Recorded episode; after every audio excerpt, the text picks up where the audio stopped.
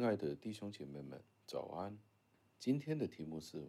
温和的纠正。经文出自于加拉太书六章一节，经文如此说：弟兄们，如果有人陷在一些过犯里，你们属灵的人要用温柔的心使他回转过来，自己却要小心，免得也被引诱。感谢上帝。今天我们的这个题目讲到的是，当弟兄姐妹们犯错的时候，我们应该抱着怎么样的态度纠正他们呢？那这个题目也是非常的清晰，就是要我们用一颗温柔的心。加尔文在他的释经书里面是这样说的，他说：“我们在这里被保罗这样子的教导，就是他教导我们要用一颗温柔的心去。”纠正人家的错误，因为当我们想起一些宗教性或者基督教的纠正，通常都是出自于一个温柔的精神、温和的态度。保罗在这里就是解释为什么要这样子的做，因为目标是要将那些堕落的人回转过来，带回来，恢复他们的原状。而这些目标永远都不能够用一些暴力的方法，用一些指责的方法，用一些。很凶猛的方法，无论是言语或者任何的方式，来实现得到。所以，如果我们要帮助族内的弟兄姐妹们、同工或者是一些其他的肢体们，我们就必须要表现出温柔、温和的态度。保罗在这里是这样说的：温和的态度或者温柔的态度，里面其实一定要包含的是温和的精神。有些时候，我们表面上好像非常的温和，但是在内里或者在我们的精神上，当我们劝勉别人的时候，没有真真正正用一种属灵的态度、温柔的属灵的精神来劝勉的时候，只得到外表，只得到那种形式，但是没有内涵的时候，都不能够真真正正的。将弟兄们从他们的啊过犯当中挽回过来。另外一个原因，我们为什么要用温柔的态度来矫正弟兄姐妹们的错失？因为很多时候他们的犯错，是因为他们自己也被一些骗徒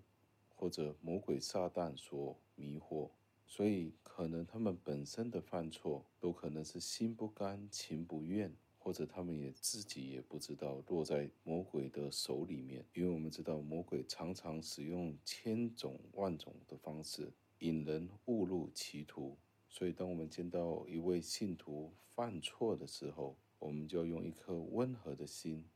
用慈悲的态度来感动他，以致到让他可以感受得到我们是关心他，使他可以回转，而事实上这也是真实的。就是我们要分清楚两种的罪，一种是表面上的犯罪堕落，一种是故意的无视上帝那种根深蒂固的犯罪。那分别在哪里呢？一种是偶然的犯罪，或者是一时的过犯；另外一种我们称之为惯犯，已经常常这样子做的，已经犯罪到一个地步，已经觉得没有什么所谓的，那就继续犯下去了。好像一条软皮蛇一样，无法把它纠正回来。所以加尔文在这里提醒我们，我们需要非常的小心，要分清楚这两种不同的犯罪的情况。当我们看见这个人犯罪是一种惯性的罪恶的时候，我们就要很留意，不然我们可能都会被拉下来一样。就好像经文所说的，要用温柔的心使他转回，自己却要小心，免得也被引诱。因为魔鬼撒旦实在太狡猾了，调转过来，当我们自己也不小心的时候，也可能受到引诱。本来是想要帮助这个人的，但是自己却陷入这样的陷阱里面。到最后，我们要默想，见到别人犯错的时候，我们用一种温柔的态度，其实是很困难的。我不知道弟兄姐妹们有没有试过，你见到旁边的弟兄姐妹们犯罪的时候。你的反应会是什么？你是真的很容易的用温柔的态度去劝勉吗？或是你很快的会去斥责他们呢？因为他是一个已经信主很多年的基督徒了，怎么可以犯这样的罪呢？有可能我们自己的情绪也会爆发出来。那在这里我们要特别的留心，因为我们自己可能没有曾经自己也经历过这样的罪恶，或者这位明明是一位姐妹，我们就不明白他为什么对某一些的事物。就像可能是买东西特别有一种的兴趣，那转过来一位姐妹，为什么弟兄们会常常喜欢看一些色情的东西呢？或者是被色情的罪所引诱呢？所以有时候我们不能够完完全全的带入到对方的难处，所以我们就很容易轻易的去指责对方的行为，而在这个过程当中，我们就伤害了这个人。我们要记得，我们不犯罪。或者避免了跌入了这样的圈套里面，纯粹是因为上帝给我们的恩典，不是因为你或我有什么特别的独到之处，因为我们有特别的定力，所以我们不会犯罪，只不过是因为上帝的恩典保守了我们。所以今天我们要怎么样的去对待我们身边的弟兄姐妹们呢？当他们陷入了一种或者某种的试探的时候，我们可以怎么样做呢？我们一起做一个祷告，亲爱的恩主，我们赞美感谢你。为了我们今天可以一同的来思想这一段的经文，